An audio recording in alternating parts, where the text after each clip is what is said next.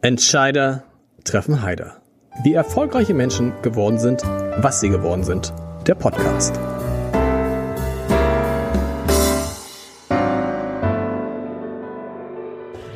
Herzlich willkommen. Mein Name ist Lars Heider und das große Thema dieser Tage ist ausgelöst durch den Klimawandel und durch den Ukraine-Krieg die Frage, wie es mit unserer Energie weitergeht. Mit Öl, mit Gas, mit Strom, mit Autofahren, mit Heizen, ja, vielleicht sogar mit Duschen. Und angesichts der deutlich, um nicht zu sagen dramatisch gestiegenen Preise und dem Zwang, so schnell wie möglich die Energiewende zu vollziehen, ist man als Mensch und Verbraucher dankbar für jeden Lichtblick. Und den haben wir heute im wahrsten, ich bin ganz stolz drauf, im wahrsten Sinne des Wortes. Ich freue mich auf den Chef des gleichnamigen Unternehmens, auf Konstantin Eis vom Hamburger Ökostromanbieter Lichtblick.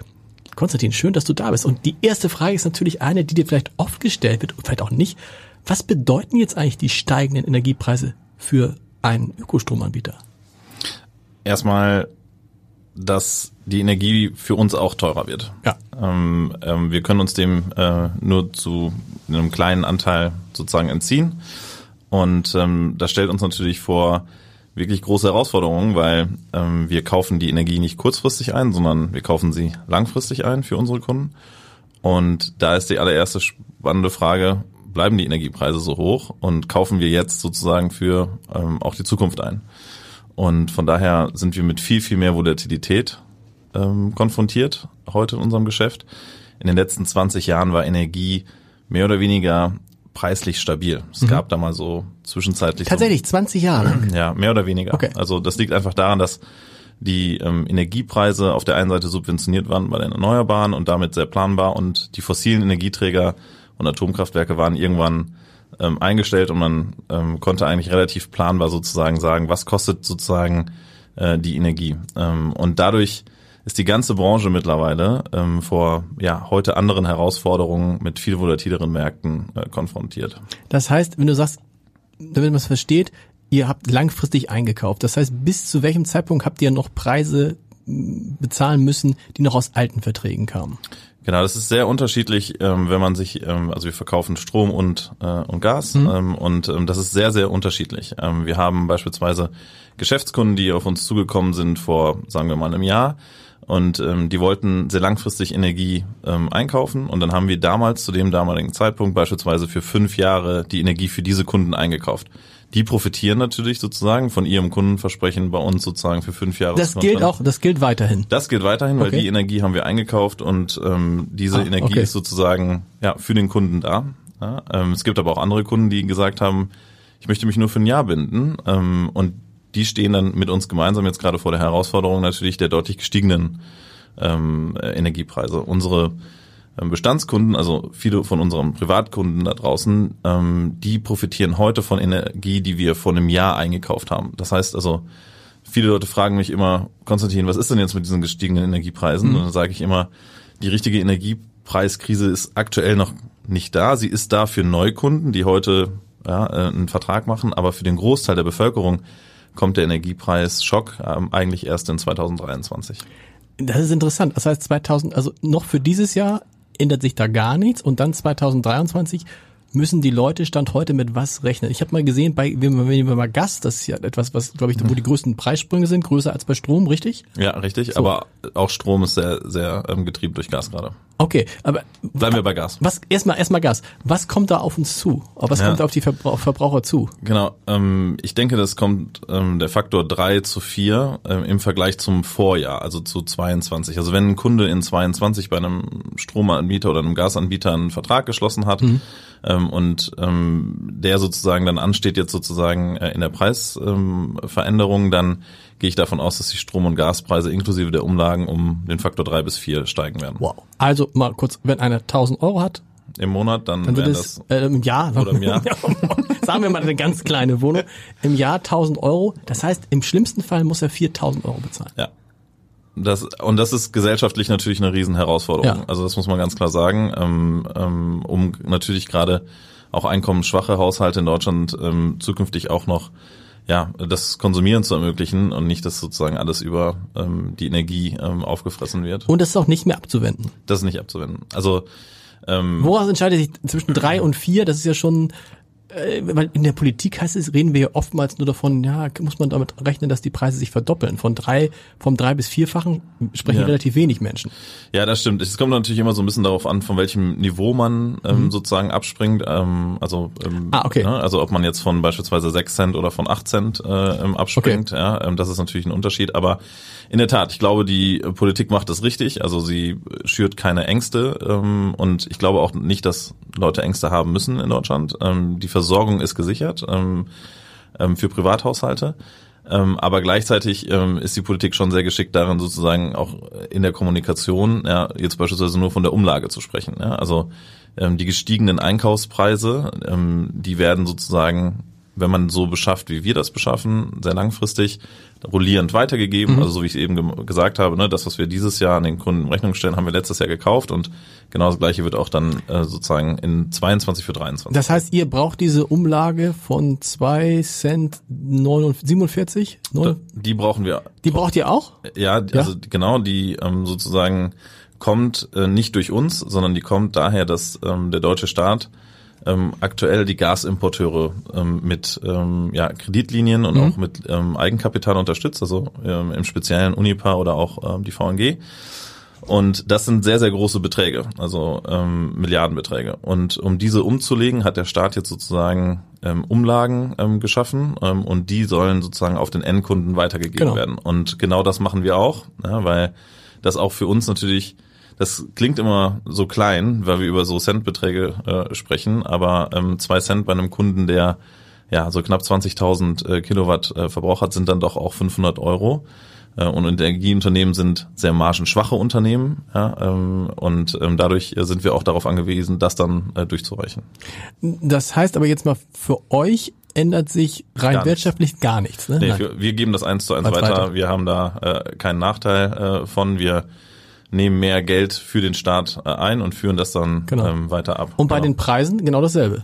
Ähm, genau, bei den Preisen äh, mehr oder weniger genau dasselbe. Ja, also ähm, es ist keine Zeit, wo man irgendwie wenn man das äh, Geschäft auf der Handelsseite so betreibt wie wir, mhm. ähm, jetzt äh, Übermargen irgendwie sehen wird. Ähm, ähm, und gleichzeitig tragen wir natürlich unglaubliche Risiken gerade ähm, ähm, als Energieunternehmen, weil wir natürlich jetzt bei gestiegenen Preisen viel mehr Geld sozusagen zum Arbeiten bringen müssen, um die sozusagen Versorgung dann auch fürs nächste Jahr oder fürs übernächstes Jahr ähm, zu sichern. Und gleichzeitig sind wir natürlich auch mit dem Risiko konfrontiert, was passiert, wenn die Preise fallen. Ja, weil stimmt. Ja, wenn die Preise fallen, haben wir sehr teuer Energie eingekauft als Unternehmen. Und dann können Kunden abspringen. Dann können Kunden abspringen, genau. Und dementsprechend ähm, sind das natürlich Risiken, die in der Vergangenheit so in der Form in unserem Unternehmen und also ich glaube, ich kann da für die Branche sprechen, also alle versorgenden Unternehmen, ja, ähm, ähm, natürlich äh, in dieser Form niemals äh, sozusagen äh, meistern mussten.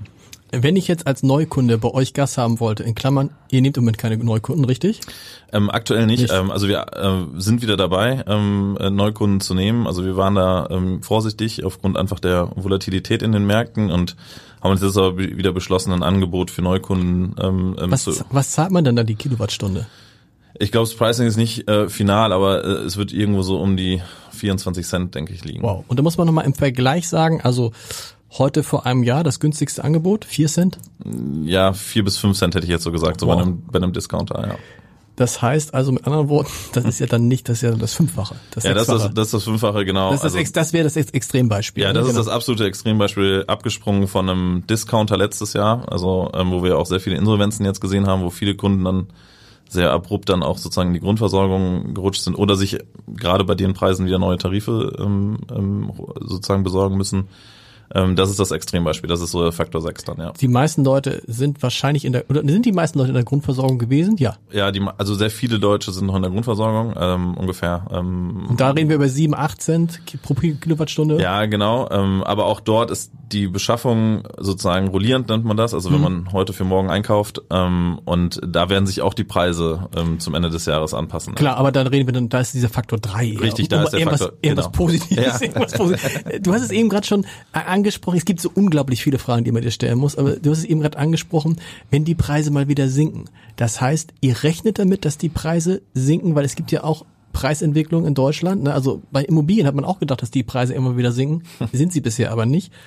Aber sie werden wieder sinken, wenn was, was muss passieren, damit die Preise wieder sinken? Ja, ich glaube, also wenn, damit die Preise sinken, müssen eine Reihe von Faktoren ähm, passieren. Also ich glaube, als allererstes muss der Ukraine-Konflikt ähm, befriedet hm. äh, sein. Ähm, ähm, und dann wird die spannende Frage sein, mit wem verhandelt man sozusagen über russisches Gas? Ist das das gleiche Regime, das heute ähm, an der Macht ist, oder ist es ein anderes Regime, dem man mehr äh, ähm, trauen kann? Also ich, die Überschrift, die ich da geben würde, ist, es muss die Unsicherheit raus aus dem Vertragspartner mhm. für dieses äh, für dieses fossile Gas. Ähm, das Zweite, ähm, was passieren muss, ist, ähm, wir brauchen eine Infrastruktur, die Alternativen schafft. Das heißt, äh, wir brauchen LNG-Terminals, um einfach flüssiges Gas äh, nach Deutschland importieren zu können. Und diese Tankerkapazitäten müssen dann auch noch frei werden. Also diese LNG-Schiffe, die liegen nicht irgendwo rum, sondern äh, in der Regel sind die verkauft. Und auch das muss sozusagen sich dann wieder ein bisschen normalisieren. Und das Dritte, glaube ich, was passieren muss, ist, ähm, wir müssen unseren Energiemix generell ähm, nochmal äh, überdenken und äh, neu diskutieren, weil äh, im aktuellen Koalitionsvertrag ist Gas der die Brückentechnologie, um sozusagen ähm, äh, die Zeit zu überbrücken, bis wir ähm, einfach mit 80 Prozent oder 100 Prozent regenerativen mhm. Energien unterwegs sind. Und ob wir das sozusagen ja, ähm, weiterhin so machen können, das ist, glaube ich, eine sehr, sehr spannende Frage. Die LNG-Terminals sind aber eine Hoffnung, weil wenn die alle gebaut sind, nicht die beiden dieses Jahr kommen, sondern die auch noch geplant sind, reden wir so über 25 bis 30 Prozent des deutschen Gasbedarfs. Und dann, was heißt das dann? Man hört immer LNG, äh, das Gas ist deutlich, ist teurer als das Gas, was wir bisher gehabt haben. Ja, also ähm, wo, also wo kommen wir da wieder hin? Wo gehen wir da runter? Ja. Halbiert sich das Ganze wieder oder was? Genau, also ähm, das ist wirklich sehr sehr schwer zu sagen, weil also wenn ich das wüsste, dann ähm, dann bräuchten wir fast äh, sozusagen nicht mehr arbeiten. Ja. Ähm, ähm, es ist natürlich so, dass es gibt keinen billigeren Weg, als irgendwo in Sibirien ein ähm, Erdgasfeld anzubohren, ähm, dann da eine relativ große Röhre dran zu legen, die ne, den, ähm, mit Druck zu versehen mhm. und dann äh, kommt die ähm, ähm, bei uns in Deutschland ähm, an und wird dann direkt äh, genau. in ein Werk bei BASF beispielsweise eingespeist. Deshalb, weil es so billig war, haben wir uns auch nie gefragt, wo das Gas eigentlich herkam. Ne? Ja, also genau. viele Leute staunen ja jetzt, wie viel Kilowattstunden sie verbraucht haben und warum, weil es so verdammt günstig war, oder? Ja, genau. Ich glaube, man muss auch ehrlich sein äh, mit sich selber an der Stelle. Ähm, wir sind ein Land, das äh, billig liebt äh, in Deutschland mhm. und äh, das ist auch bei der Energie so und ein Teil unseres Wohlstands ist auch auf billige Energie einfach gebaut worden Klar. und ähm, gesellschaftlich wollten wir das auch so, ähm, alle äh, gemeinsam. Ähm, gleichzeitig müssen wir jetzt auch alle gemeinsam wieder da rauskommen. Und ähm, das heißt sozusagen die Abhängigkeit ähm, von dem fossilen Gas zu reduzieren. Ähm, ich glaube auch, dass LNG nur eine Brückentechnologie für uns sein kann, ähm, weil ähm, wenn wir auch ganz ehrlich sind, ähm, wenn wir Russland mit Katar austauschen, dann also haben wir zwar LNG, aber die Frage ist, wer ist da wiederum unser Verhandlungspartner? Genau. Ähm, und ähm, ich glaube, unser Weg kann nur sein, sozusagen die Abhängigkeit vom Gas zu reduzieren, ähm, in Innovation zu investieren und da einfach eine Unabhängigkeit äh, im Energiemix wiederherzustellen. Das ist ja auch euer Prinzip, deshalb war ich in der, in der, in der Vorrecherche so ein bisschen überrascht dann so ein bisschen, weil ich das nicht wusste. Für mich wart ihr der Ökostromanbieter. Und dann habt ihr habt richtig viel Gaskunden. Ja, wir haben, genau, also in der Tat, wir haben viel Gaskunden. Weil Habt ihr eine Million Gaskunden oder? Nee, nee, nee, nee, nee, nee, wir haben 100.000 Gaskunden. Okay, 100.000, so, sorry, 100.000. Ja. Ähm, genau, also es, es kam einfach äh, historisch. Daher kommt auch unser CO2-Fußabdruck. Also wir ja. haben als Company uns gesagt, bis 2035 wollen wir Scope 3 neutral werden und ähm, nichtsdestotrotz haben wir heute einen Fußabdruck, mit dem wir sehr ehrlich umgehen. Wir haben eine Klimapressekonferenz, äh, auf der wir das äh, vorstellen auch. Und daran müssen wir arbeiten. Und ähm, deshalb haben wir vor zwei Jahren unter anderem einen Kundenportfolio auch gekauft, das ähm, Neudeutsch Power to Heat, also ähm, die Wärmepumpe ähm, mhm. und die Nachtspeicherheizung, eine ganz alte Technologie, aber die sind beide strombasiert ähm, ähm, forciert. Und da sind wir auch wirklich Marktführer in Deutschland ähm, in dem einen Segment und ähm, das werden wir weiter ähm, ausbauen und wollen aber auch unsere Kunden nicht im Regen stehen lassen. Ähm, ähm, also im Sinne von, wir wollen ihnen helfen, auch von Gas wegzukommen. Das heißt, ihr bietet ihnen Alternativen an. Zum Beispiel, wir kommen gleich noch Wärmepumpen. Meine Güte, wenn da gibt's, es gibt ja kein Thema. Wenn du dich heute mit Wärmepumpen, ich habe mich, ich, ich bin, ich bin Experte jetzt für Vorlauftemperaturen und ja. solche Geschichten. Also darf ich dich hier, ich lasse dich nicht raus bevor all diese Fragen, die auch viele Hörerinnen und Hörer, glaube ich, haben. Es ist ja das das Gesprächsthema auf Partys ist Wärmepumpe auf einmal. Du kannst ganz, aber du musst vorher noch erklären, bitte, Strompreise. Wie, ja. wie entwickeln sich, da haben wir das gleiche Problem wie bei Gas, nicht in der ganzen Größenordnung? Ja, nicht. Aber wir kommen von einem viel höheren ja, Ausgangspunkt. Genau. Also wir kommen von einem, also, also das Problem ist nicht ganz so groß. Also um ein bisschen so die Gefühle oder das Gefühl ähm, in Zahlen umzuwandeln. Ähm, vor einem Jahr war der Gaspreis ähm, pro Megawattstunde bei ungefähr so 20 Euro. Ähm, heute ist er bei 200 Euro, also Faktor 10. Ja. Ähm, letztes Jahr war der Strompreis ungefähr bei 50 Euro die Megawattstunde. Ähm, er hat jetzt für nächstes Jahr in Deutschland auch ja, die 500 Euro Marke durchbrochen. Das heißt also, wir sprechen da auch. Auch Faktor 10. Auch von Faktor 10. Ähm, der Unterschied. Wo ist jetzt die Beruhigung? Ja, der Unterschied ist, dass ähm, im Strom der ähm, Anteil des Strompreises kleiner ist als auf der Gaskundenrechnung. Ah, okay. Also ähm, ähm, der Einkaufspreis bei Gas hat einen höheren, eine höhere Durchschlagskraft gegenüber dem Endkunden.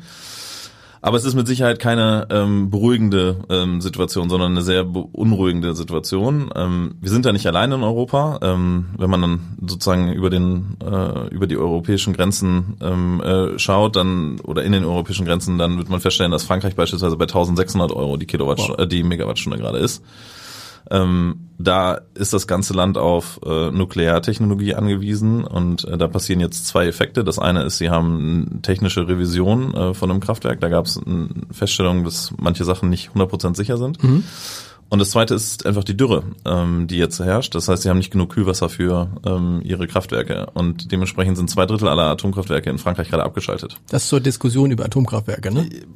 Also ich wollte das jetzt nicht dahin lenken. Nee, aber, aber, aber, aber schon. Aber genau, es ist ja genau, wichtig zu wissen, sind, ne? weil man denkt, Sachen, oh, die Franzosen, toll. Ja. ja, genau. Ich glaube, es sind alles Sachen, die man halt irgendwie halt auch mit sozusagen ähm, sozusagen in die in die Gleichung mit äh, mit einbringen muss. Ähm, und das wird mit Sicherheit sehr, sehr spannend, ähm, was auch in Deutschland da passiert.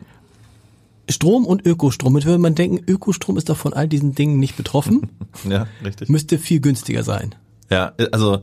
Ist er? Ja, da, Nein. Also in der Erzeugung auf jeden Fall. Ja. ja ähm, das ist so, weil die Sonne, ähm, die gibt's äh, ähm, in Anführungszeichen äh, umsonst und umsonst und den Wind auch.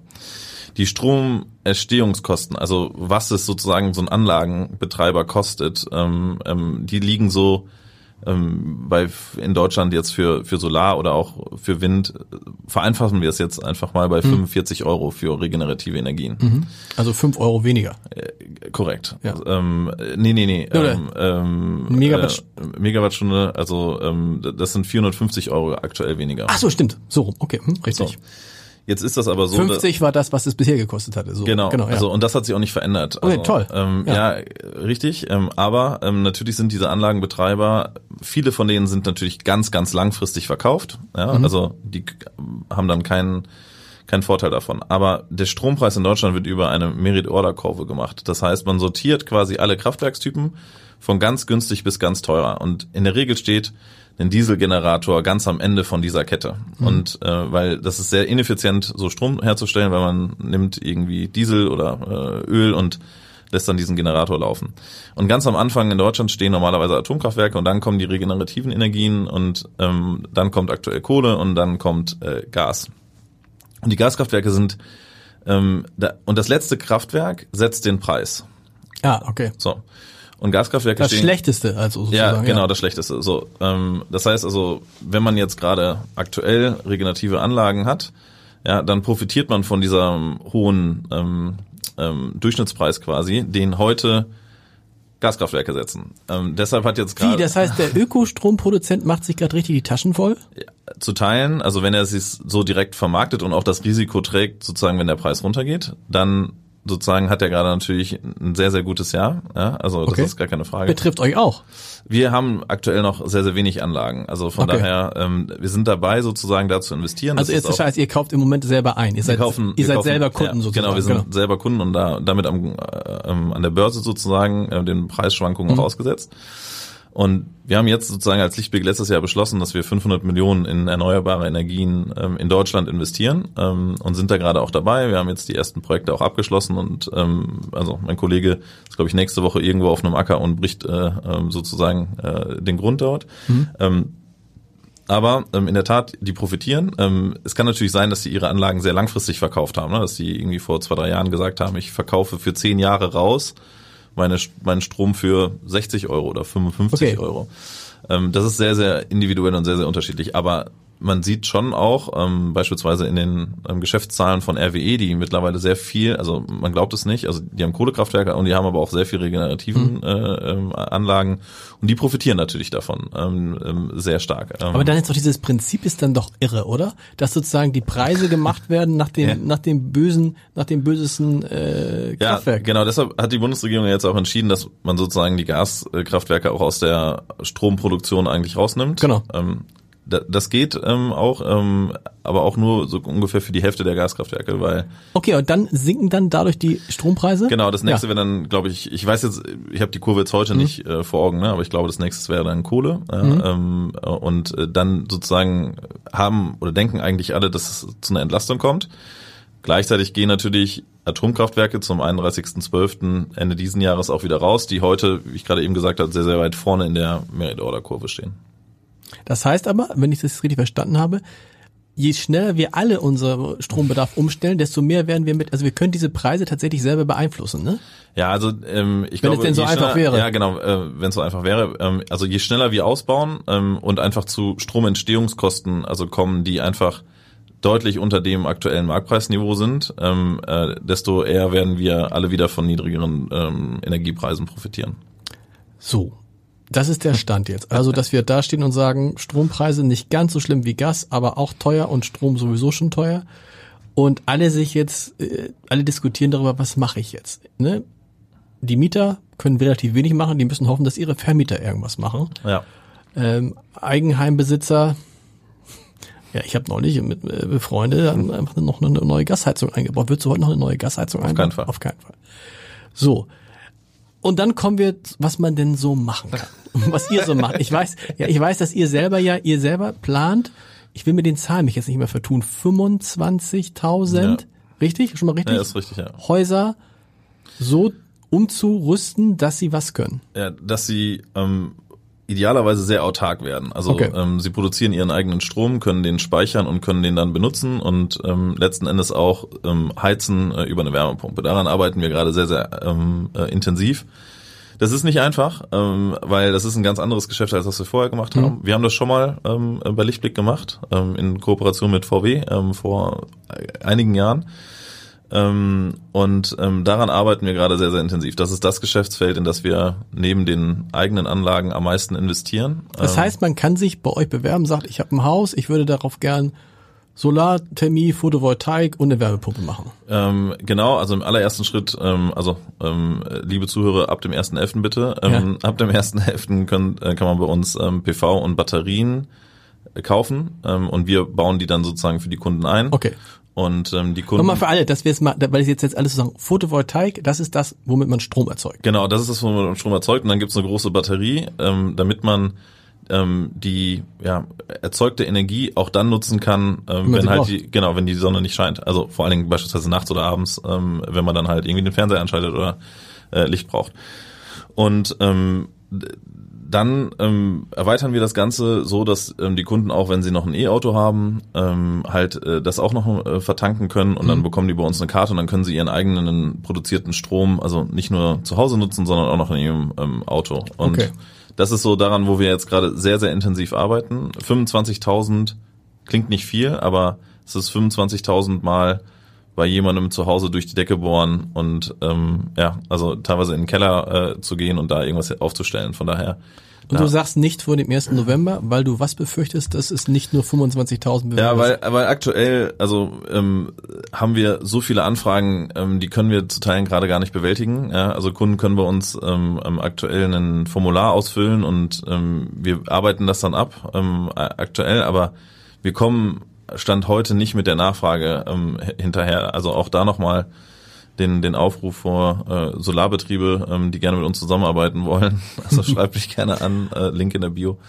Und, ähm, Aber die haben ja auch, wie gesagt, die haben ja auch das gleiche Thema. Genau, ne? Also wer, wer immer, ja. wie sagte neu, wie schrieb neulich, ein Leser hätte jetzt da an jemanden erreicht vom äh, und der sei auch gekommen, hätte gesagt, er würde das Angebot würde in fünf Wochen kommen und die Bauarbeiten würden dann in 56 Wochen losgehen. Wobei ja das ist ja auch die Frage jetzt, also, dass sich auch viele stellen, muss man jetzt, sollte man jetzt schnell reagieren? Soll man jetzt schnell was machen? Das ist dieses, ne, oh Gott, jetzt die Preise steigen, ich muss jetzt ganz schnell was machen.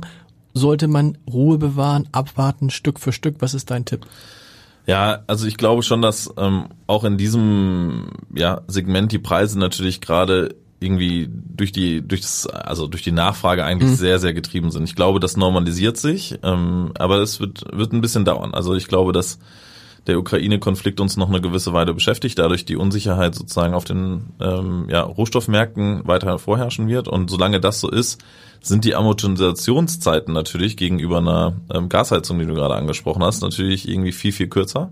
Ja. Und solange dadurch, die Preise so hoch sind. Ja, genau. korrekt. Genau. So. Und ähm, das wird sich, glaube ich, wieder normalisieren, ja, aber über einen Zeitraum vielleicht von zwei, drei Jahren. Aber who, who knows, ja. Also ähm, wenn ich das genau wissen wüsste, dann äh, hatte ich ja gesagt, dann, äh, dann bräuchte ich nicht arbeiten oder wir nicht mehr. Ähm, und von daher ähm, glaube ich, man sollte sich genug Zeit äh, nehmen, man sollte sich informieren. Ähm, also was bedeutet das für einen auch? Also ähm, man hat dann zwar ähm, eigenproduzierter Strom, den, also günstiger kommt man nicht an genau. Strom ran und wird das auch in der Zukunft nicht. Von daher ist das eine Entscheidung, glaube ich, die auch fast unabhängig von der aktuellen Situation. Der kostet dann, die, die, die, die, wahrscheinlich muss die Anlage gewartet werden einmal im Jahr, aber das sind dann die einzigen Kosten.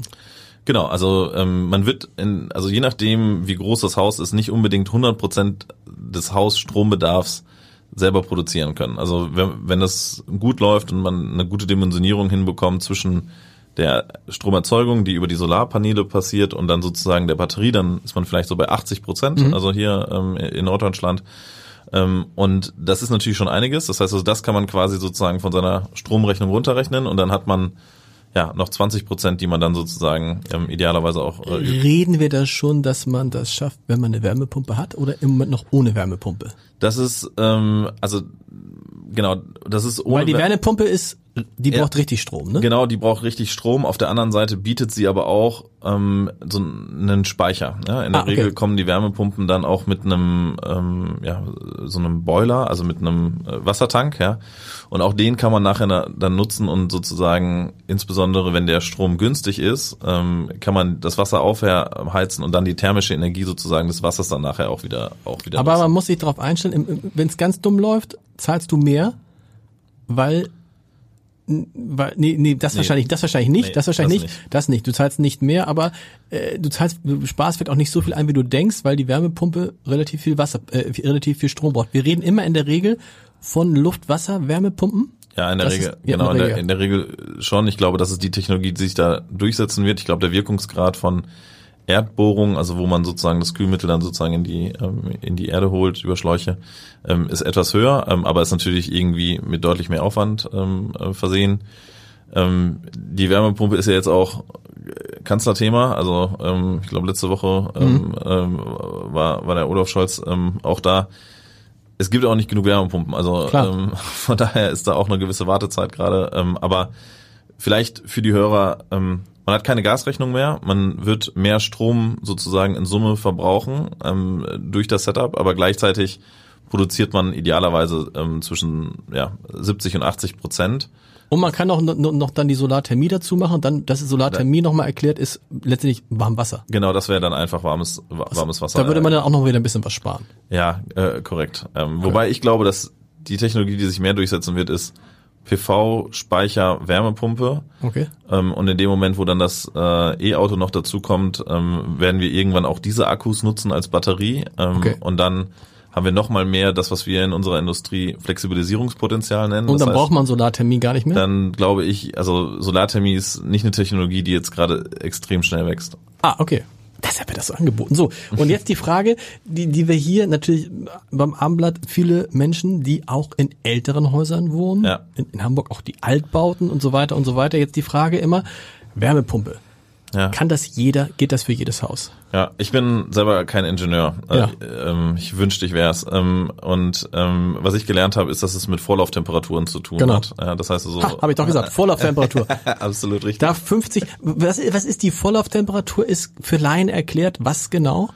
Äh, mein laienhaftes Verständnis also ich, ähm, ist, ähm, dass es das, wie das Wasser sozusagen ähm, in den in die Heizkörper kommt. In den Heizkörper kommt, genau. genau. Und in Altbauten braucht man sehr warmes Wasser, also oder heißes, heißes Wasser, ja, weil teilweise die diese Heizkörper noch auch ja, aus äh, ne, ähm, Guss oder äh, genau. Metall sind. Aber das ist interessant, nämlich zu wissen, das ist nämlich auch was ich gelernt habe in der Vorbereitung des Gesprächs. Ich habe mich wirklich vorbereitet, aber weil es so viele Leute habe ich gelernt in der Corona-Pandemie, man muss sich dann mit diesen Themen zutiefst auch als Journalist reingehen. Alle denken immer, es liegt an den alten Häusern. Nein, es liegt an den alten Rohren und an den alten ja, Heizkörpern. Korrekt, ja. Wenn du neue Heizkörper hast, ist das Problem gar keins. Nee, ist gar kein Thema dann. Genau. Ähm, also idealerweise bieten sich Häuser an, die eine Fußbodenheizung genau. haben, weil die in der Regel nicht mit diesen hohen Temperaturen äh, funktionieren, äh, sondern mit niedrigeren ähm, Vorlauftemperaturen. Ähm, und dann ist es eine Frage der Heizkörper. Und das ist aus meiner Sicht, glaube ich, irgendwie in Deutschland ein bisschen falsch gelaufen in der Vergangenheit, weil ähm, du hast es eben in so einem Nebensatz gesagt, Mieter können ja gar nicht so viel machen. Ja, und das stimmt. Ähm, ich glaube, es müsste eine Vermieter ähm, sozusagen ähm, Sache werden. Und ich glaube, da muss man ja die regulatorischen Rahmenbedingungen etwas anders setzen. Also da geht es schon darum, einfach zu sagen, Vermieter, neue Heizkörper, neue Heizröhre, ja. Heizrohre, Isolation der Heizung, das würde schon funktionieren. Und dann bist du mit Wärmepumpen und dann kriegt man dieses Problem, ähm, was heißt Problem? Ja doch, das Problem auf die Dauer dann gelöst. Ja, und dann sage ich immer so, ähm, wir leben in einem Land mit sehr, sehr vielen Ingenieuren. Hm. Und äh, ich glaube, ähm, wenn es da einen Markt gibt äh, und wenn man möchte, dann werden wir da eine, eine technologische ähm, Lösung für finden. Und ähm, auch die Wärmepumpen werden ja, stärker genau, werden, die genau, Speicher werden größer ist, werden, das genau, ganze Programm. Ja, genau. genau. Ich glaube, da ähm, sozusagen, da sollte man auch keine Angst haben, sondern da sollte man irgendwie zuversichtlich in die Zukunft äh, schauen. Und ich glaube, wir müssen die richtigen Anreize setzen und dann werden wir dafür Lösungen finden. Das Interessante fand ich, und das zeigt auch, wie wir bisher gelebt haben, ich weiß nicht, wie dir es ging, aber wie viele Leute, mit denen ich gesprochen habe, mich inklusive gar nicht wussten, womit sie heizen. Ja, ich, ich sag immer so, ähm, ich habe vor drei Jahren bei dich lieb angefangen, also die meisten Menschen wissen auch nicht, wie ihr Stromverbrauch ist. Also ja. dieses Gefühl so für, was ist eigentlich ein Kilowatt, was bedeutet das eigentlich, ja, ähm, das gibt es nicht. Das kommt jetzt, glaube ich, mehr. Es kommt auch durch die Elektromobilität, mhm. ja, ähm, weil da sozusagen alles sozusagen in wie viel kW braucht das auf 100 Kilometer. Genau. Also es findet so ein bisschen mehr Einzug so in unsere Sprache, so wie wir früher Referenzverbräuche bei Autos kannten, auf die 100 Kilometer werden wir das auch können und so kommt dann sozusagen ein Gefühl für Energie quasi, äh, glaube ich. Und auch mal in dieser Vergleichbarkeit, dass jetzt plötzlich heißt, ein äh, äh, was weiß ich, vier Personen Haushalt verbraucht 20.000 Kilowattstunden Gas. Ja. Da guckt natürlich jeder bei sich und sagt, ups, wieso habe ich denn nicht 30.000 oder wieso habe ich 35.000 und der andere freut sich, warum habe ich 15.000? Also, aber die Wahrheit ist ja die, dass wir uns über all das gar keine Gedanken, also Energie war einfach da und es zeigt sich jetzt auch, das fand ich interessant, wie schnell man in Deutschland auch Energie sparen kann. Das ist ja so Absolut. die Abhängigkeit von russischem Gas von über 55, über 50 Prozent auf unter 30 Prozent gesunken ist. In kürzester Zeit. Ja, also das stimmt. Ich möchte da jetzt kein äh, Wasser in den Wein gießen an der Stelle, aber wir haben auch ein warmes Jahr. Also wir, wir haben äh, sozusagen sehr hohe Temperaturen gerade, ja. ähm, was sozusagen dafür spricht, dass dann auch unser Verbrauch äh, niedriger ist. Bei den aktuellen Preisen haben wir auch, glaube ich, schon Industriezweige in Deutschland, die aktuell sozusagen nicht mehr produzieren, genau. ähm, was natürlich auf der einen Seite den ja, Gaskonsum reduziert, aber auf der anderen Seite natürlich den Wohlstand langfristig wahrscheinlich auch ähm, reduziert. Und ähm, von daher, ich bin noch nicht ganz so überzeugt davon, dass wir jetzt das wirklich komplett alles gespart haben. Ich glaube schon, dass Ver die Verbraucher einfach viel bewusster sind. Genau. Also, und sie wissen halt heute, dass sie auch mit der Heizung sparen können und dass jedes Grad auch wirklich ähm, hilft. Ähm, gleichzeitig müssen wir halt auch schauen, von den 100% Gas, die wir in Deutschland verbrauchen, gehen 40% über die Endkonsumenten, 20% in die Gaskraftwerke und 20% in, äh, 40% in die Industrie. Ja. Und ähm, genau, und ich glaube, da ähm, ja, ist die Abhängigkeit reduziert worden, auf jeden Fall, aber ähm, ja, wir haben auch sehr hohe Preise gerade. Aber der Anreiz, genau, der Anreiz jetzt, wenn du jetzt 10% sparst, sparst du halt nicht 40 Euro, sondern im nee, Zweifel 400, 400, ja. 400 Euro. Also und äh, das ist dann, wenn wir nochmal kommen auf die, auf die, das ist ja eu, euer Kerngebiet, die Erneuerbaren. Ähm, stimmt es, dass es eigentlich, wenn man jetzt Deutschland teilen würde, dass der Norden ganz anders bedeutet als der Süden? Dass wir hier viel billig, also wenn wir jetzt, wir würden jetzt mal Bayern und Baden-Württemberg abspalten von Deutschland. ist, weil hier wird so viel erneuerbarer Strom produziert, dass wir ganz andere Preise haben könnten? Ja, das stimmt. Ähm, also das ist so. Ähm, wir haben natürlich ähm, a aufgrund der ähm, ja der Küsten einfach andere Windverhältnisse. Mhm. Ähm, dann. Aber wir haben die Windräder einfach auch gebaut. Wir haben so. sie, genau, wir haben sie auch gebaut. Ähm, das, das ist richtig. Ich glaube, es ist äh, immer eine ja eine Abwägung. Also ich kann schon auch natürlich verstehen, dass äh, jemand, der äh, aus dem Allgäu kommt und sagt, ähm, ja, das ist hier eine touristische Region, in der sozusagen ähm, ich mein Geld über sozusagen auch ja, ähm, Ferieneinkünfte mache, das anders beurteilt als möglicherweise wenn wir in Brandenburg auf mhm. einer ähm, Agrarfläche ähm, beispielsweise einen Solarpark ähm, äh, bauen.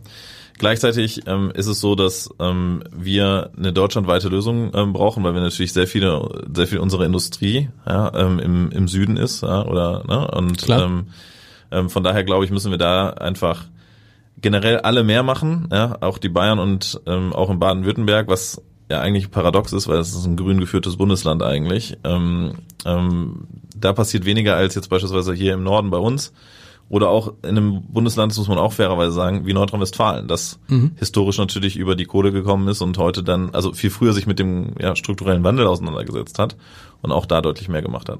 Wie stehst du denn eigentlich zu der Forderung einiger Politiker, die Restlaufzeit der verbliebenen Kernkraftwerke zu verlängern? Bringt das überhaupt, bringt das was im, du lachst schon, ich habe Statistiken gelesen, dass es ein Prozent mehr Strom bringt. Also also auf der Stromseite ähm, kann man, also es sind aktuell noch drei AKWs sozusagen, mhm. die Strom produzieren und ähm, ich glaube, dass das nicht eine nationale ähm, Diskussion sein wird, sondern es wird eine europäische werden. Und auf der europäischen Ebene werden uns äh, die Länder, die, die wir nach Solidarität jetzt gerade fragen, in der Gasfrage natürlich auch sagen, okay, was macht ihr, um ähm, auf der Stromseite sozusagen ähm, uns europäischen Ländern auch zu helfen. Also von daher glaube ich, auf der Ebene wird das diskutiert, ähm, viel weniger auf der nationalen Ebene. Stimmt, weil das ändert auch nichts, weil die die drei die drei machen den Kohl nicht fett und wir haben ja gelernt, dass wir auch jetzt verbessere mich bitte Deutschland Strom nach Frankreich geliefert hat, weil ja. dort die Atomkraftwerke nicht funktionieren. Ja. Einen interessanten Satz hast du vorhin ganz am Anfang gesagt. Habe ich das richtig verstanden? Unsere größte Sorge, dass nicht genug Gas da sein wird, die ist gar nicht berechtigt im Winter? Also was heißt ähm. unsere größte, die größte Sorge von vielen Menschen? Ja, also ich glaube, also ähm, die Versorgung ist, ist gewährleistet, das glaube ich schon. Ähm, es wird davon abhängen, wie kalt der Winter wird. Und ähm, dann glaube ich, äh, muss man bereit sein, möglicherweise zuerst ja, die Industrie ähm, mhm. abzuschalten. Es gibt ja auch Stimmen, die sagen, wir schalten die Industrie nicht ab, weil dann können die Menschen bei der Arbeit sich aufwärmen und gehen dann einfach zum ja, äh, also Aber ist, nach Hause. ist dieses Szenario wirklich realistisch? Ja, das ist, also man muss leider fairerweise sagen, es gab mal eine Übung ähm, in ähm, Süddeutschland, wo mhm. simuliert worden ist, ähm, was passiert eigentlich, wenn der Winter wirklich über, also damals gab es nicht den geopolitischen Hintergrund, sondern einfach einen wettergetriebenen Hintergrund, ja. Und ähm, was passiert dann eigentlich, wenn die Gasspeicher dann wirklich leer sind? Ähm, dann reden wir über Winter von mehrere Wochen minus fünf, ja, minus genau. zehn Grad oder so. Ja, sowas? genau. Okay. So, sowas in, in mhm. die Richtung. Ich glaube, es waren 45 Tage irgendwie Minusbereich von ähm, minus fünf Prozent. Also es ist nicht so, dass es nicht schon da gewesen wäre Deutschland. Ja? ja. Also, ähm, Aber unwahrscheinlich. Genau. Aktuell, also würde ich auch sagen, ähm, unwahrscheinlich. Ähm, irgendwas, irgendwas Hoffnungsvolles, muss man auch mal sagen. Also, ja, total, total. So, und dann glaube ich, ähm, wird es darum gehen, dann halt irgendwie ähm, richtig zu verteilen. Ähm, da, das macht bei uns die Bundesnetzagentur ähm, ähm, mit den sozusagen Bilanzkreisverantwortlichen ähm, äh, und den Verteilnetzverantwortlichen, das heißt also die, die das Gas verteilen. Das heißt im Zweifelsfall Heißt es dann auch für eure Kunden, müsst ihr sagen, Leute, wir sind raus, wenn diese nee, Notfallstufe äh, 3 käme? Ja, also wir nicht, also ähm, 99 Prozent unserer Kunden, also 100 Prozent unserer Privatkunden und 99 Prozent unserer Geschäftskunden sind ähm, geschützte ähm, ah. ähm, Kunden per Gesetz. Das heißt also, die würden die letzten sein, die abgeschaltet werden. Jetzt ist es aber so, dass ähm, Gasnetze, die funktionieren über Druck und ähm, für um Druck zu regulieren braucht man Ventile. Und mhm. jetzt kann es sein, dass man beispielsweise sagt, okay, wir haben jetzt möglicherweise nicht genug Gas und dementsprechend fällt der Druck ab, ja, in einer Region. Mhm. Und dann fallen Ventile zu. Und dann kann es sein, dass die danach folgenden Ventile auch zufallen. Und dadurch kann es dann möglicherweise sogar sein, dass dann mal ein lokales Netz von der Gasverteilung wirklich dann sozusagen nicht funktioniert. Das führt auch dazu, dass bei den Hörern ähm, und bei allen dann die Gasheizung auch sich abschaltet, weil die, ah, okay. ja, wenn da nicht genug Druck ist, dann gibt es so ein Sperrventil.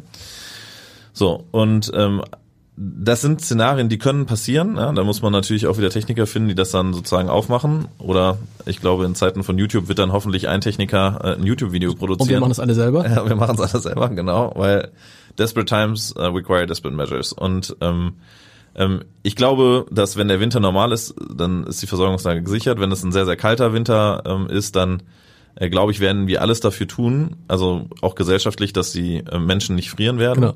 Das wird dann aber natürlich Auswirkungen auf unsere Wirtschaftsleistung haben. Klar, aber da ist das einzige Mal, dass man jetzt sagen kann, der Klimawandel hat doch was Gutes.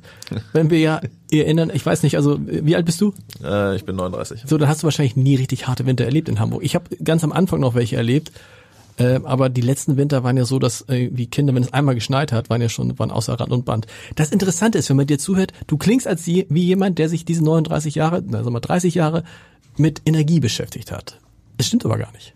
Nee, ich mache das erst seit drei. Also.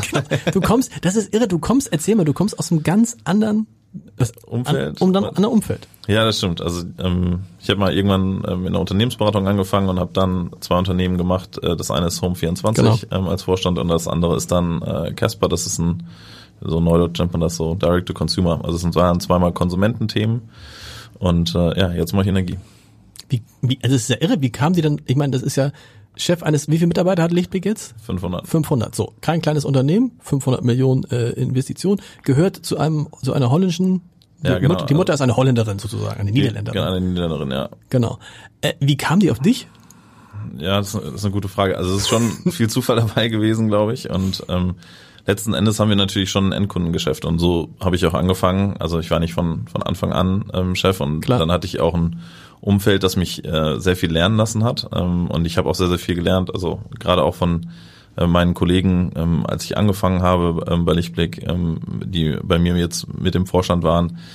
Ähm, und ähm, genau, gleichzeitig glaube ich, ist es aber auch was, was man lernen kann. Also es ist nicht, ähm, ich glaube, wenn man so die, den Willen hat und auch die Bereitschaft, ähm, dann ähm, kann man das lernen und ähm, genau, von daher glaube ich, ähm, also gut, die brauchten, Lichtblick braucht jemanden, der sich mit Handel auskennt, mit, mit Vertrieb ja, auskennt. genau, und auch Digitalisierung. Also okay. ähm, und ich glaube auch ähm, ähm, einfach eine gewisse Dynamik sozusagen in das, äh, ins Unternehmen reinbringt und äh, daraus auch eine, eine Vision und eine Strategie ähm, sozusagen ähm, formulieren kann. Du hast auch eine Dynamik reingebracht in die Diskussion während der Corona-Pandemie. Wie arbeitet eigentlich ein fortschrittliches Unternehmen? Äh, ich habe es, äh, äh, dieser geht's uns. Ich habe es im Vorgespräch. Also du hast ein Interview gegeben im Hamburger Abendblatt, wo wir alle äh, mit offenen Mündern da standen, weil ihr habt praktisch in der Pandemie richtig gesagt, ja. jetzt lassen, jetzt kann jeder so arbeiten, wie er möchte, von wo er möchte, wie er möchte, egal. Ja. Es gibt, es gibt das Büro, es gibt die Büros noch. Ja, es gibt die Büros noch, äh, selbstverständlich. Ähm, aber in der Tat ist es genauso, wie du es gesagt hast. Wir haben ähm, sehr früh in der Pandemie ähm, entschieden, ähm, dass die Menschen im Homeoffice arbeiten. Wir hatten auch eine etablierte Homeoffice-Kultur mhm. auch schon davor. Ähm, die war aber eher so gelebt, dass es so ein, meistens war es der Freitag, wenn man ehrlich ist. Äh, ähm, ähm, und ja, und dann ähm, stand für uns natürlich irgendwie die Frage im Raum, wie gehen wir damit um? Weil ähm, wenn Menschen, also bei uns ist es so, Mitarbeitende müssen ungefähr 45 Minuten ähm, mit öffentlichen Verkehrsmitteln oder mit, also sich bewegen, um zur Arbeit zu kommen. Im Schnitt hin und zurück oder ein? Nee, ein Weg. Wow. Ja, ein Weg und aber ist ähm, wahrscheinlich gar nicht ist wahrscheinlich gar nicht, nicht so nee, nee, genau das ist also das ist gar nicht so wow weil nee. also wenn man das also mal wirklich dann so äh, trackt und das war im Übrigen auch unsere Beobachtung am Anfang als wir gesagt haben ihr braucht jetzt nicht mehr ins Büro zu kommen waren die Routinen der Menschen, haben sehr lange gebraucht, bis sie sozusagen ähm, das adaptiert hatten in, mhm. in ihrem ähm, täglichen. Ja? Ähm, die haben einfach, die sind immer wieder zur gleichen Zeit natürlich aufgestanden und haben dann auch früher angefangen zu arbeiten quasi. Ja, sehr gut. Äh, ja, genau. Aber es hat natürlich auch dazu geführt, dass äh, ähm, ja sich das so ein bisschen einschwenken musste. Und ähm, das heißt, ihr habt das wirklich ermittelt mit diesen 45 Minuten? Ja, ja. Äh, das ist auch, das ist Zufall. Was? Wir haben uns ähm, damit beschäftigt, weil wir ähm, den Büro Bürostandort umziehen wollten und mhm. wollten rausfinden, ähm, wo sollte der eigentlich dann in Hamburg sein? Und Ihr sitzt jetzt noch auf, auf der Ja, wir sitzen jetzt noch auf der Reeperbahn und zieht ja, jetzt an an äh, Hauptbahnhof. Genau, genau ähm, ähm, weil wir einfach sehr viele Menschen haben, die auch aus dem Umland so kommen. Also ähm, und ähm, da ist der Hauptbahnhof einfach ein ja, super Anlaufpunkt für alle, ähm, ähm, auch innerhalb der Stadt. Und ohne Auto zu erreichen, nicht ganz unwichtig. Genau, genau. ohne Auto zu erreichen, ähm, genau. Ähm, und ja, da, das war dann irgendwie so, wenn man das auch mal hochrechnet, äh, sind das 45 Minuten mal zwei, mal fünf. Ja, das ist de facto ein Arbeitstag, den die Menschen mit sozusagen. Absolut. Ja, also mit der Anreise. Mit der An- und Abreise. Ähm, und das ist eigentlich tote Zeit. Ne? Ja. Also die haben sie nicht für sich selber, die haben sie nicht für ihre Familie, die haben sie nicht ähm, sozusagen für uns äh, in der Regel. Ja? Also klar, äh, vielleicht hört der ein oder andere einen guten Podcast ja. ähm, oder liest Zeitung.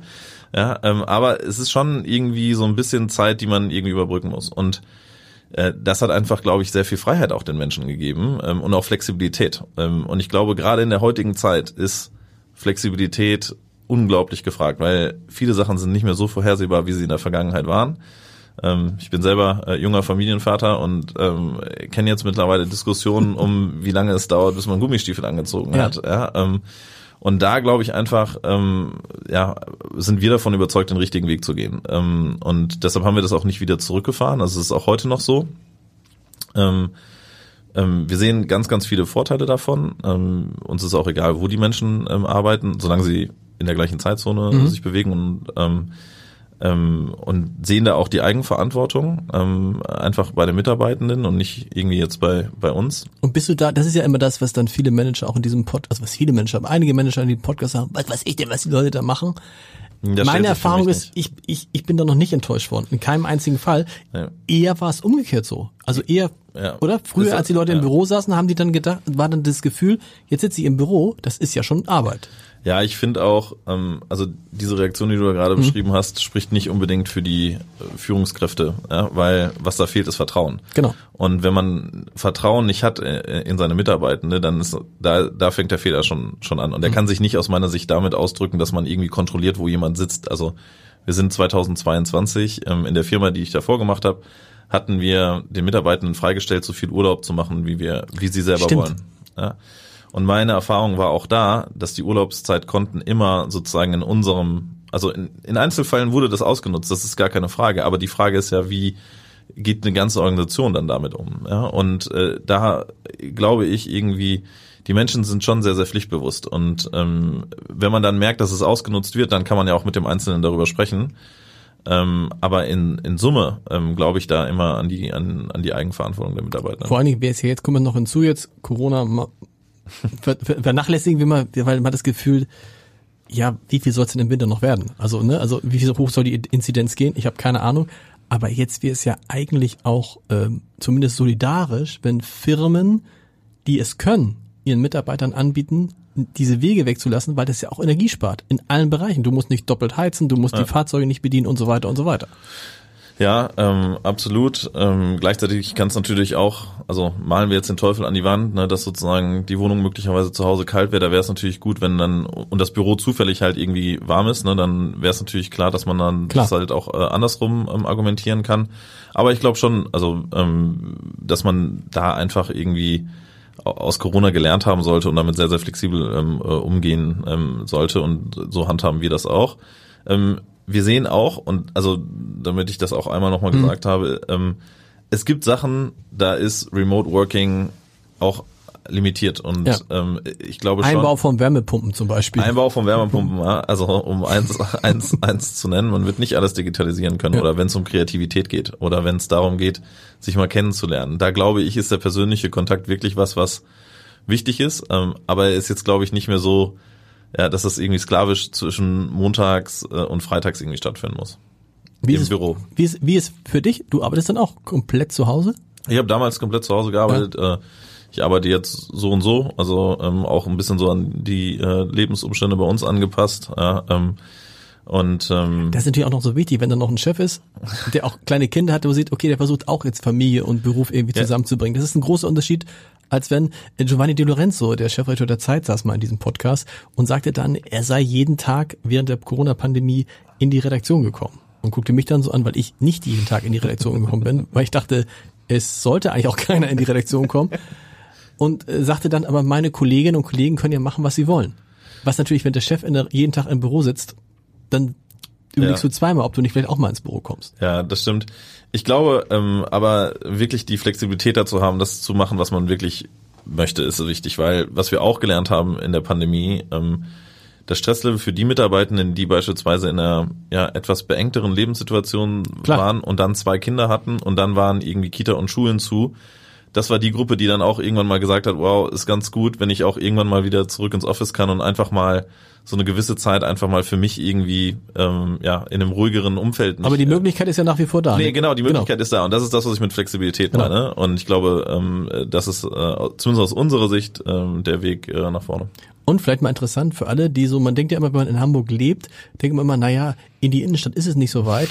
Aber dann stellt man fest, ein Kollege erzählt, aus Sasel eine Stunde. Kollegin aus Wellingsbüttel 50 Minuten. Ja. Also ne, die Kollegen aus äh, Blankenese rissen die Ecke, bist du auch fast eine Stunde unterwegs. Minuten, ne? Also es gibt es, es gibt viele Kollegen, interessanterweise aus Ahrensburg zum Hauptbahnhof mhm. sind es glaube ich nur 15 Minuten. Aus Emshorn zum Hauptbahnhof sind es 20 Minuten. Also die, die vermeintlich weit weg wohnen, haben bessere Verkehrsanbindung.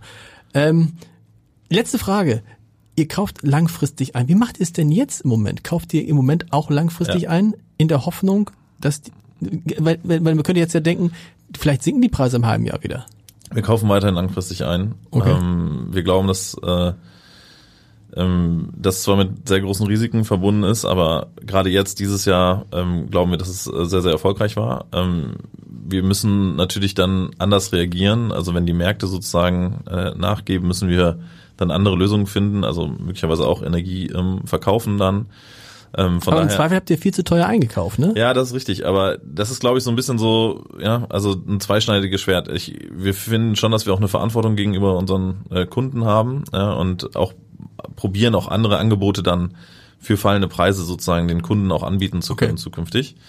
Ähm, und also die Sorge ist besser, wir haben das Stand heute, ja. ja also okay. genau, Stand heute. Das kann sich irgendwie in einem halben Jahr, in drei Monaten auch alles signifikant wieder ändern. Ähm, Stand jetzt haben wir das. Ähm, das ist ein großes Investment auch für uns, weil wir natürlich einfach viel mehr Geld brauchen, um an den Börsen sozusagen handeln Klar. zu können. Ähm, aber bis jetzt hat sich das ähm, als die richtige Strategie be ähm, bewahrheitet. Aller, allerletzte Frage. Ich habe von der holländischen Mutter erzählt. Man hat immer den Eindruck, in den Niederlanden sind die Probleme nicht ganz so groß, weil die viel stärker zum Beispiel Gas aus eigener Produktion haben. Ja, also ähm, nicht ganz so groß, richtig. Ähm, aber die Preise sind auch dort vergleichbar. Auch die Gaspreise sind okay. auch dort ver vergleichbar. Die weil sie gar nicht erst so niedrig waren wie bei uns, ne? Ja, genau, weil sie äh, ähm, nicht ganz so niedrig waren und ähm, B, ähm, natürlich die Märkte schon auch miteinander ähm, sozusagen verbunden sind. Deshalb sage ich da auch eben, die Frage der Atomkraftwerke, die wird sich auf der europäischen Ebene stellen, mhm. weil ähm, unsere holländischen Kollegen sagen immer, ja, wenn die Deutschen jetzt wirklich ein richtiges Problem bekommen und bei denen die Preise so hoch gehen, dann fließt das ganze Gas aus Holland oder aus den Niederlanden. Klar, nach Deutschland. Nach, nach Deutschland. So. Und ähm, das war ja immer meine Idee zu sagen, eigentlich, wenn ich jetzt Gashersteller wäre oder Gasproduzent, würde ich sagen, ich will nach Deutschland verkaufen, weil da ja. sind die Preise riesig hoch, oder? Das, die Frage ist natürlich, wie kommt das Gas dahin? Genau, wie kommt es dahin? Also es gibt 380 ähm, LNG-Schiffe ähm, weltweit. Ähm, das hatte ich eben so im Nebensatz mhm. gesagt die warten jetzt nicht darauf, dass die irgendwie neu verchartert werden, sondern die haben in der Regel ähm, auch Verträge. Ähm, das sind sehr teure Schiffe. Wobei Klaus Müller, der Chef der Bundesnetzagentur, ja schon mal zugegeben hat, dass Deutschland da so zwei, drei umgelenkt hat, einfach indem es mehr Geld gezahlt hat. Ne? Genau, es wird ja. dann, genau, also, genau, also was nicht dazu führt, dass es unbedingt günstiger wird. Ne? Nee, also, natürlich nicht, aber das ist ein globaler ist Markt. Da, genau. Ja, genau, das ist ein globaler Markt ähm, und ähm, genau, wir konkurrieren da aber auch halt natürlich mit äh, sozusagen, normalerweise war das LNG immer nach Asien verchartert mhm. ähm, und konkurrieren da auch. Ähm, ich glaube, wir können alle glücklich sein, dass wir natürlich auch in so einem Land wie Deutschland dann ähm, auch leben, wo sozusagen so viel Infrastruktur ist, ähm, wo wir die Möglichkeiten haben, das dann natürlich auch sozusagen hoffentlich auch sehr sozial verträglich irgendwie zu gestalten für alle. Und ähm, ja, ich glaube, es bleibt aber weiterhin spannend. Vielen Dank. Gerne.